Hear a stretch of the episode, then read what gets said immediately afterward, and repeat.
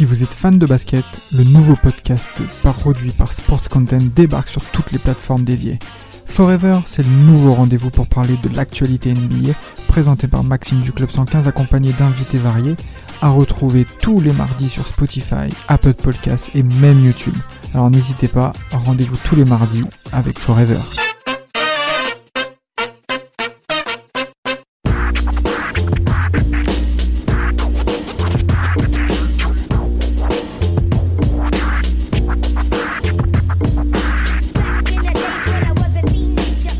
1996, Chicago 72-10, Seattle 64-18. Jamais une finale NBA avait vu deux équipes avec d'aussi gros bilans se rencontrer. Vladimir, qu'est-ce que, qu'est-ce que tu penses de cette finale? On peut aborder le sujet direct euh, Gary Payton versus euh, Michael Jordan ou on attend un petit peu pour le moment? On, un peu, on peut attendre un petit peu, on peut attendre. On peut, je pense que c'est un, podcast où il faut commencer tout doucement. Ok, d'accord. Bon, alors on va revenir un peu sur, euh, sur les faits, on va dire les faits précédents cette, cette saison.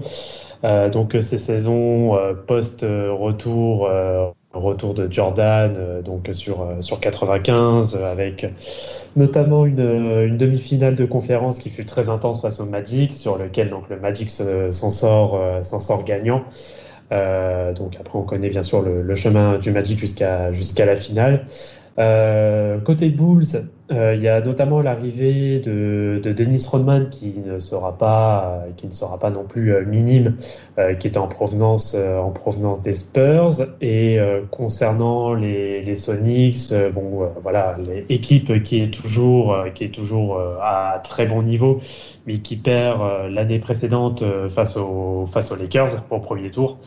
Et euh, par contre, oui, c'est comme tu disais, Rafik, là, c'est euh, la confrontation entre les deux équipes qui, euh, voilà, qui ont plus de 60 victoires chacun. Donc avec les Bulls qui sont à 72-10 et les Sonics qui sont à 64-18. Donc en effet, là, c'est vraiment l'une des plus grosses confrontations en termes de, en termes de bilan qui ait pu avoir lieu. Ouais. Et on a d'ailleurs les Bulls sur cette saison qui est premier au offensive rating et au defensive rating et ils affrontent des Sonics qui sont deuxième au, au, au, rating. Donc en fait, on va avoir un, déjà un gros choc défensif, les deux meilleures euh, défenses de NBA.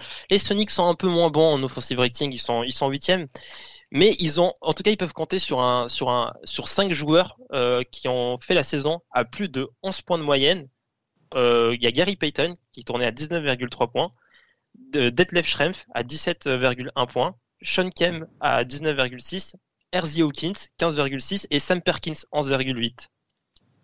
Donc on, on, a, on, a une équipe de, de, Seattle qui, euh, qui fait une, très bonne saison régulière, qui, qui, euh, qui même dans la saison régulière fait une série de 14 victoires consécutives. Et euh, ils arrivent en, en playoff contre Sacramento, ils vont gagner 3-1. Ensuite, ils vont affronter le, le, Houston de Drexler, Olajuwon, Cassell, Robert Torrey, euh, Mario Eli ou, Kenny Smith. Et ils vont mettre un, un, un sweep, un sweep retentissant. 4-0. Moi, vraiment, ce, ce, sweep m'impressionne. Hein. Ouais, puis après, en finale de conf, euh, ils en profitent pour euh, battre en cette match vos chouchous de Utah. 4 à 3 avec un Gary Payton qui, qui, fait une énorme défense sur Stockton. Il, fait du mal à, Stockton sur cette série, c'est vrai. Énormément de mal, d'où le 4 notre podcast sur euh, John Stockton. Mais euh, en face, un parcours qui est complètement différent. Il n'y a pas d'embûche. Hein. 3-0 des Bulls pour euh, des Bulls face aux Heat. Donc c'est propre net sans bavure. Demi-finale de conf, l'Enix, le rival des Bulls qui se fait éclater 4-1 encore une fois. Patrick Ewing en pleure encore et notre ami Brick aussi qui en fait des cauchemars. Puis euh, en finale de conférence, euh, la revanche face au Magic, 4-0, propre net sans bavure. Shaquille O'Neal en encore aussi. Et euh, la fin de la fin des, de la de la dynastie Shaq qui au final n'aura n'aura jamais réussi à, à faire mieux que la finale de l'année précédente. Et on a enfin ces deux équipes qui se rencontrent en finale. Les Bulls sont clairement favoris, mais on se dit, et si Peyton arrive à, stopper, euh, à stopper Jordan. Ah bah là, pour le coup, oui, c'était, euh, l'occasion rêvée pour, euh, pour montrer qu'en effet le, duo Kemp, Kemp Payton et encore on peut rajouter aussi Schrempf qui est arrivé par la suite peut en effet faire tomber faire tomber Jojo et Jojo Pippen et, et Ronan. Donc euh, là, donc on commence direct par le premier match, donc euh, qui est bien sûr à United Center, hein, car avantage du terrain pour pour les Bulls au vu de la saison régulière. Et euh, bon, là c'est, il n'y a pas de réel match. ça se termine à 107-90, donc sur lequel on peut on peut déjà remarquer sur notamment le premier carton, c'est notamment un Luc Longley qui fait un énorme premier carton et qui met le rythme en fait, qui va dicter le rythme sur sur tout le match euh, pour, euh, pour les Bulls.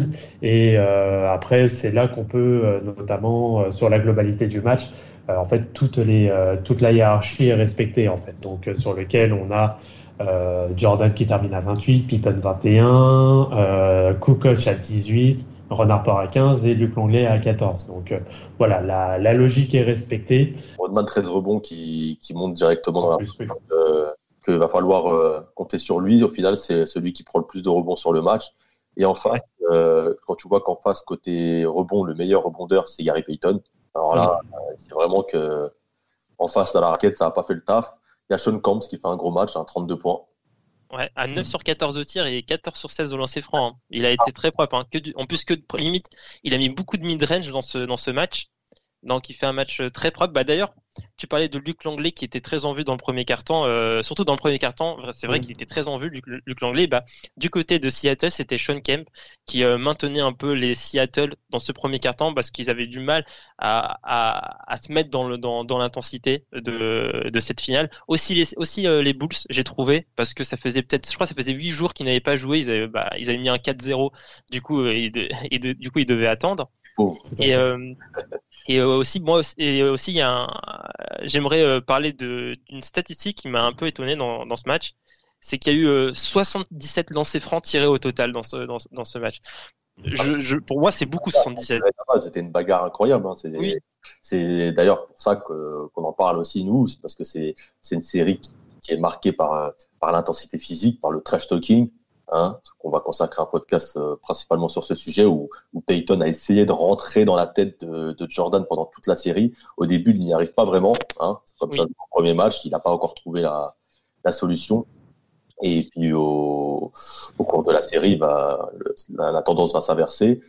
Et au game 2, euh, au game 2, c'est déjà un peu plus serré entre les deux équipes. Euh, oui, mais juste, juste pour terminer sur le, sur le game 1, euh, le, match reste serré jusqu'à la, fin du, troisième quart. Dernier quart, il y a un, les Bulls mettent un 28-13 euh, à Seattle, qui, va tuer le, match. Et c'est sous l'impulsion de, de Tony Kukoc qui, qui va mettre 10 points de suite dans le quatrième quart, avec 2-3 avec deux, trois points. Et je crois même il y a un 3 points plus la faute. Et, et euh, d'ailleurs, en plus, il avait fait une très mauvaise série contre Orlando où il avait mis, je crois, 6 ou 7 points euh, par match. Et du coup, il arrive dans, dans, dans ce game, bah, pour, euh, dans ce quatrième quart, et il reprend totalement confiance et il sera important dans, dans, la, dans, dans la série ensuite. En effet, donc passons, pardon, passons directement donc, au, match, au match 2. alors là, c'est le match quand même qui est beaucoup plus, beaucoup plus serré et beaucoup plus, on va dire, défensif. Euh, sur euh, lequel donc on voit toujours Sean Kemp hein, qui, euh, qui est dans sa lignée avec 29 points et 13 rebonds. par contre, c'est clairement pas le début de série de, Gary Payton hein, qui, qui a vraiment bah, qui est sur 13 points de moyenne sur les deux premiers matchs avec un pourcentage pour un pourcentage qui est, qui est assez dégueulasse. Il faut saluer Ron Harper. Oui, oui, tout à fait. Ron Harper d'ailleurs qui, oui, oui, qui fait un très très gros, un très gros taf défensif sur sur sur Gary Payton. Ça, c'est clairement, clairement à noter. Et bon, après, Harper n'est pas non plus hyper adroit, mais en tout cas, en effet, défensivement, il apporte réellement. Euh, côté Bulls, il y a aussi euh, Scotty Pippen hein, qui fait euh, qui fait un très bon un très bon boulot à la fois en défense et aussi en attaque, hein, qui termine avec 21 points. Et bon, Jojo toujours sur la barre quasi des, des 30 points, mais avec un pourcentage quand même qui est qui est très limite. Donc c'est là qu'on voit que voilà, c'est la série où là chacun commence à rentrer dedans et voilà, ça se voit notamment au niveau des pourcentages de chacun. Et surtout, surtout sur ce match-là, moi, ce que je veux mentionner, hein, c'est Dennis Rodman, 10 points, 20 rebonds. 20 rebonds. Je sais pas si les gens se rendent compte en finale NBA ce que c'est de faire 10 points, 20 rebonds. Mais dans ce match, il bat le record de nombre de rebonds offensifs euh, en finale NBA. Il en prend 11 des rebonds offensifs. Il en prend 11. Et, et, je vais même ajouter, je vais même ajouter, euh, parce qu'on parle de Rodman, il sera meilleur rebondeur, euh, meilleur rebondeur à, à chacun des, des, games, à chacun des six games, il sera meilleur rebondeur de, du match. C'est simple. On rappelle que cet individu est plus petit que tous les intérieurs qu'il a en face de lui, hein, quand même. Et en face, il y a Sean Kemp. Hein. Kemp, c'est pas, c'est pas, euh, c'est pas un mec euh, qui, qui, reste au sol. Hein. Mm. et bah, d'ailleurs, en parlant de Sean Kemp, euh, j'ai encore à revenir sur les lancers francs. Encore beaucoup de lancers francs, plus de 70 lancers francs tirés encore dans ce, dans ce game. Et Kemp, il va encore en tirer 16 et il restera, il va toujours rester à droit parce qu'il a 27 sur 32 après 32, après deux games. Et Kemp, c'est vraiment le joueur des, des Sonics euh, qui est euh, très en vue sur les deux, les deux premiers, les deux premiers games, contrairement à Payton et même Detlef Schrempf, que je trouve très maladroit euh, sur les deux premières rencontres et mm. sans une grosse défense. Hein. Il n'y a pas une grande norme de défense sur lui et il est très maladroit. Bah, ils ont compris que euh, qu'il était maladroit dès le, dès le premier match, donc ils ont en effet décidé de, de, le mettre, on va dire, un peu, un peu à l'écart. Pour revenir sur le sujet des lancers francs, de toute façon, sur toute la série, c'est une série où c'est la bagarre. C'est vraiment euh, aucune pitié, pas de panier facile et, euh, ça se voit du coup euh, sur, sur la ligne des francs. Donc résultat final sur ce match 2, 92-88 en faveur des Bulls. Donc là on est à 2-0 pour, pour Chicago et on s'envole direction Seattle, donc à la Arena.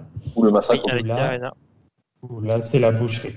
Là, c'est la boucherie. C'est la boucherie. alors, en fait, il y a, y a, Phil Jackson qui, qui, va donner une anecdote entre le Game 2 et le Game 3 en fait, c'est qu'il dit, il dit que les Sonics ont commis une erreur après le Game 2. Euh, le Game 2 était un vendredi et ils sont, euh, ils ont pris le vol le soir même pour rentrer à Seattle. Ce qui les a beaucoup fatigués euh, pour lui, alors que les Bulls avaient pris le, vol le lendemain matin, très mhm. tranquillement. Et du coup, pour lui, en tout cas pour lui, c'est le, ce qui a beaucoup joué sur ce game en termes de récupération.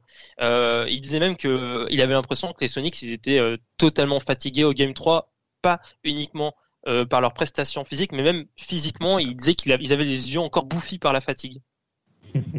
Euh, donc euh, voilà, donc ça c'est en effet, c'est je pense un, facteur, un facteur quand même important. Et puis bon, là aussi où on a un changement majeur côté Bulls, c'est l'entrée de Tony Kukoc dans le 5 de départ, car il y a Ron Harper qui est blessé, blessé au genou et donc euh, Phil Jackson qui euh, décide de le mettre au repos pour ce match 3 et ça a été, ça a été payant pour le coup.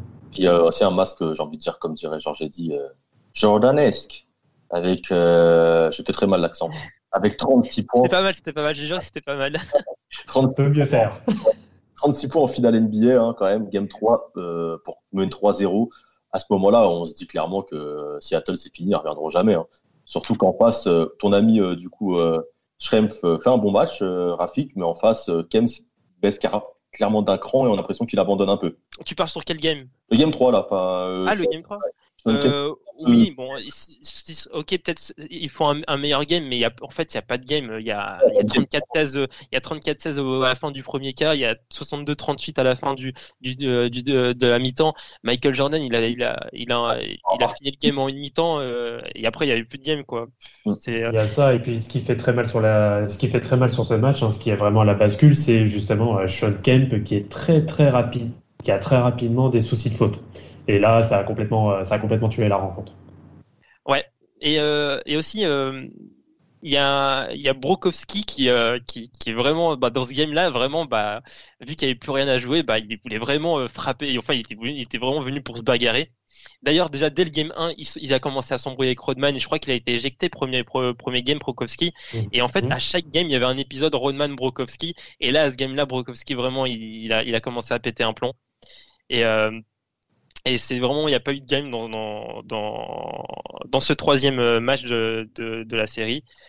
Euh, c'était une formalité euh, pour euh, pour les Bulls et en vrai c'est vrai on se dit que en fait les Bulls sont juste trop trop forts sont trop forts et Seattle ne ça, ça va finir en 4-0 et, et, voilà c'est ça exactement Donc, euh, passage sur le match 4. Et là, finalement, on pensait en effet que ça y est, on se disait que Chicago allait boucler ça. Et ben, au final, sursaut, sursaut d'orgueil des, des, Sonics sur ce quatrième match, où là, justement, la tendance s'inverse complètement et c'est le blowout des, des Sonics sur les Bulls. C'est ça. Puis Pippen qui passe à côté de son match. Et puis, tu as enfin, enfin, j'ai envie de dire, un gros match euh, de Gary Payton. Oui, en effet, Gary Payton qui est à 21 points à 7 sur 15 et aussi plutôt à droit à, 3, hein, qui termine à, 3 sur 6. Donc en effet, il s'est enfin réveillé euh, sur, euh, sur cette série avec toujours un très bon Sean Kemp. Il y a RC Hawkins aussi qui, qui enfin rentre dans sa série, qui termine à 6 sur 9. Mais pour moi, en tout cas, pour moi, comment je vois la chose, c'est que les, les Bulls, en fait, ils, ils sont venus au game, ils sont venus en, mode relâché. Hein. Vraiment, pour moi, euh, s'ils avaient été sérieux, ils auraient, ils auraient plié le game. Ils sont venus en, en touriste. Ils sont vraiment venus en touriste. Ils étaient, euh, bah, ils n'étaient pas concentrés dans le game. Et, euh, et d'ailleurs, bah, quand on voit un peu les, les stats euh, du match, euh, bah, déjà il y a beaucoup moins de lancers francs que par rapport au précédent game. Ça veut dire déjà il y a, il y a moins d'intensité. Là, il n'y en a eu que 38, alors qu'on était à plus de 70 à chaque fois. Euh, il y a aussi le retour de, de Mike Milan du côté des Sonics qui va faire du bien au niveau défensif. Qui est Mike, Mike Milan, c'est un très, c'est un, un, très bon défenseur NBA. Il, euh, il, a, il, a, il, fait du bien et même euh, il met quelques shoots à trois points qui font du bien. Et euh, oui, les Sonics sont plutôt à droite dans ce game. je crois qu'ils sont à 9 sur 17 à 3 points dans ce game, euh, alors que les précédents games c'était du, du 4 sur 16, c'était du, du, du 20-25% à 3 points. Et euh, et euh, ouais, c'est euh, en tout cas, cette victoire fait du bien aussi au public de, Seattle. Euh, euh, Seattle reprend espoir et, on va voir que au Game 5, les Sonics vont, continuer sur cette sur cette lancée. Oui, puis en plus c'était une victoire propre, hein, 21 points au Game 4. Là, Game 5, c'est 78 à 89 avec euh, encore, euh, j'ai envie de dire, un match où euh, notre ami Pippen n'est pas trop décisif. Jordan fait son match, hein, encore à 26 points hein, pour, pour Jordan. Même dans, la, dans les défaites, il est quand même plutôt bon. Et enfin, Peyton commence vraiment à avoir un impact défensivement. Et Sean Kemp, toujours fidèle à lui-même, double-double. Mm. Mais petite anecdote quand même sur cette série, hein, c'est que nous, on a toujours cette image du trash talking de Peyton et sa défense dure ou haute. Et Jordan raconte qu'il euh, n'a jamais eu peur de, de Peyton et que euh, au premier match, Peyton lui aurait demandé sa paire de chaussures. Michael Jordan, j'ai trouvé en contrôle sur toute la série. Hein. Vraiment, je l'ai jamais senti énervé. Il était en contrôle. Euh, d'ailleurs, à chaque mid-range, c'était, tous ces mid-range, ils étaient tellement beaux. C'est, je l'ai vraiment senti. En fait, il était au-dessus, au-dessus de tout le monde. Pour moi, c'est une logique qu'il soit MVP des, euh, des, des, finales. Il était euh, au-dessus de tout le monde par son attitude. Il était toujours vraiment en contrôle. oui, complètement. Sur ça, je suis, euh, je suis bien d'accord. Mais pour le coup, sur ce match-là, bah, c'est encore, c'est encore Seattle du coup qui le, qui le remporte et qui fait naître des espoirs de, de, comeback. et surtout, ce qui a noté sur ce match, c'est que les Bulls, qui font une saison à 72-10, qui, voilà, qui, on les connaît, ils sont limités seulement à 78 points. C'est bah juste, euh, juste incroyable. Connaître Jordan dans l'équipe ou encore Kukok et que tu limites une équipe à 70 points, c'est quand même que défensivement tu sors un très gros match. Hein. Voilà, en effet. Et, euh, et du coup, donc euh, bon bah c'est là que derrière on va atterrir directement sur le match 6. Donc là, on est de retour, de retour à le United Center, tout à fait. Et là, bon, bah, on a compris qu'il fallait pas énerver, euh, qu'il fallait pas énerver les Bulls euh, à ce point-là. Et euh, voilà, ça a été un très très gros, un très gros match collectif de la part de la part des Bulls avec une, une répartition de la marque plutôt plutôt correcte, pas avec des très hauts pourcentages, mais qui ont été quand même suffisants pour arriver à bout à bout des Suns. Après, il y a, quelque chose quand même à préciser sur cette série, hein, c'est que beaucoup aimeraient la faire et la refaire c'est que Peyton ne défend pas sur Jordan au début de la série. Mm. Et qu'à partir du moment où il défend sur lui, le résultat commence à changer un peu. Et au final, euh, on se demande si ça n'a pas été fait trop tard. Là, au Game 4, euh, il n'y a, même pas de, a même pas de match, encore une fois, 75 hein, à 87. Peyton ne sort pas un énorme match. Et Sean Combs, encore auteur d'un double-double, hein. Sean Combs qui, 14 rebonds, 18 points, qui au final aura fait sa série. Hein. C'est peut-être le meilleur joueur des Peyton, euh, des Peyton, meilleur joueur des Sonics sur cette, sur cette finale, un joueur qu'on oublie beaucoup, Sean Kemp. Euh... Un joueur quand même. Hein. Non, mais Kemp fait une très bonne série. Hein. Pour moi, Kemp, c'est le, meilleur Sonic hein, de, de, la série. Mais par rapport à Peyton, qui doit défendre sur Michael Jordan, peut-être il aurait pu faire ça plus tôt, George Carl, mais aussi mettre Peyton sur Jordan, c'est aussi se priver de, de, de Peyton offensivement, parce que défendre sur Jordan, c'est physiquement c'est très épuisant. Et du coup euh, Jack Payton il jouait euh, presque il jouait plus de 45 minutes par, par game. Euh, lui demander de défendre sur Jordan et d'apporter et d'apporter offensivement c'est peut-être c'était peut-être beaucoup trop non? Bah, moi je vous dis franchement je trouve déjà que, que, le fait que les Sonics ont réussi à prendre deux matchs au Bulls je trouve ça déjà énorme de leur part parce que je pense clairement qu'en termes d'effectifs de joueurs de talent même de coach, il n'y a pas photo entre les deux équipes. C'est énorme que les Sonics se retrouvent en finale cette année-là. Pour moi, c'est une grosse faute de la part des Jazz. Hein, de, de, perdre en finale de conférence 4-3. Allez, dis Stockton si tu veux. Stockton si tu veux. la meilleure équipe à l'ouest à l'époque, c'était les Jazz. Hein, on l'a vu avec deux finales face, au, face aux Bulls. Et cette année-là, ça aurait dû être un bis repetita. Hein. Mais au final, euh, ils ont réussi à, à, sortir du piège, les, les Sonics ils arrivent en finale un peu euh, malgré eux, j'ai l'impression, face aux Bulls. Et puis en face, tu as, quand même le meilleur joueur de la planète. Tu as, Scottie Pippen qui, qui, qui, qui, est un joueur fantastique. Ron Harper qui était une star, euh, qui était une star aux Cavs avant de venir, euh, comme on l'a dit dans un précédent podcast, qui est un, joueur aussi fabuleux. Mm-hmm. Tony Kukoc qui est le meilleur joueur européen de l'époque. Tu as quand même Dennis Rodman qui fait une série stratosphérique au rebond, là encore 19 rebonds sur le dernier match. C'est énorme. Il en reprend 11 des, rebonds offensifs. il est fou. C'est un grand malade. Tu as Luc Longlet qui était un bon joueur de basket, Steve Kerr qui était une gâchette. Cette équipe, pour moi, elle est inarrêtable. Ouais, bien sûr. Bien sûr. En face, tu as, deux mecs qui essayent de se démener, qui sont Kems et, et comment ça s'appelle Payton. Bien sûr, tu as Schremp et Sam Perkins aussi qui est bon sur le banc toute la série. Mmh. Mmh, tout à fait. Clairement, euh, tu peux pas, tu peux pas y arriver. Oui, les, les joueurs comme euh, Wingate ou Askew, euh, ils n'avaient ah pas vraiment le niveau pour, pour cette finale. Donc, en vrai, les Sonics, ils jouent à 6 et à 7 sur les derniers games quand Macmillan revient. Et encore, il revient, il joue, joue pas beaucoup sur le dernier game. Et, mais, mais, en tout cas, je suis, je suis très d'accord avec Vladimir quand il parle de, de Luc Langley. Vraiment, ce joueur dans, dans cette série, il m'a, je vais pas dire impressionné, mais j'ai été agréablement surpris par, par Luc Langley en revoyant les, les, les games, etc c'est un bon joueur de basket. Oui, complètement. C'est un très bon joueur qui est. Euh, bah, alors, c'est un, un, peu une sorte d'ailier fort dans un corps de pivot parce que c'est quelqu'un qui est capable de très bien jouer en transition, ce que les Bulls savent très bien faire, mais qui est capable aussi un minimum de, de s'imposer et d'avoir euh, cette vue en périphérie. Euh, pour, euh, pour justement ressortir en, en, tant que tour de contrôle euh, pour, pour ses extérieurs. Et oui, il fait, il fait une très bonne, en tout cas, je trouve qu'il fait une très très bonne série. Et puis bon, quoi qu'il en est, la, la moralité de l'histoire, que ce soit les Sonics, que ce soit le Jazz, etc., Jordan gagne toujours. pour conclure le, ce podcast, j'aimerais bien votre, votre top 3 joueurs sur, ce, sur cette série.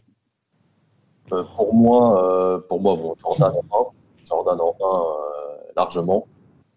Deuxième, Dennis Rodman, parce que pour moi là, c'est être autant décisif défensivement, mais en plus il marque quand même des points. Hein. Il, ne s'arrête pas à deux points, il fait des matchs à 10 points. voilà, il est, il est quand même bon.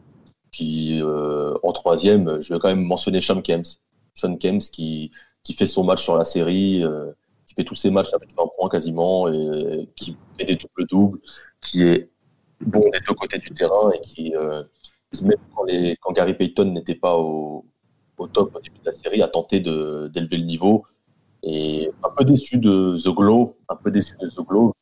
Et, mais, euh, mais bon, il avait déjà réussi à porter son équipe jusque-là. Et puis, de toute façon, on en parlera dans un podcast plus précisément de notre ami euh, Gary Payton.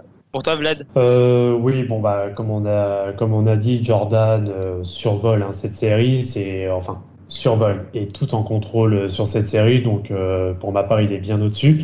Je mettrai quand même Sean Kemp en numéro 2 parce qu'il fait quand même euh, une série plus, plus qu'honorable, hein, qui est même excellente. après, en troisième, je, alors je me tâte entre Kukoc, qui a été capable d'être un élément oui, d'être un élément percutant et notamment sur le match 3, on a bien pu le voir.